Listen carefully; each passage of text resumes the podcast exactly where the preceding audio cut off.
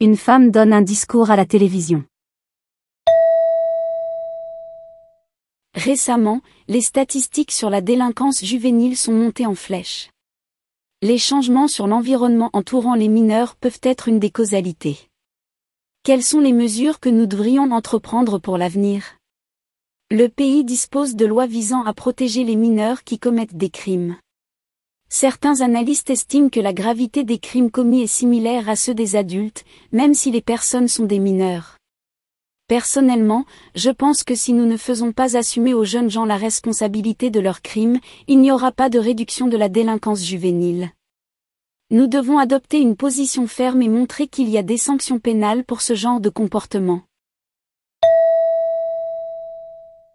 Quel est le discours de la femme?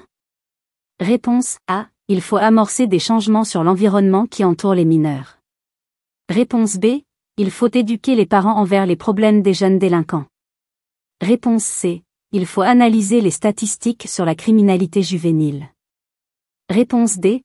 Il faut faire assumer la responsabilité des crimes aux jeunes délinquants.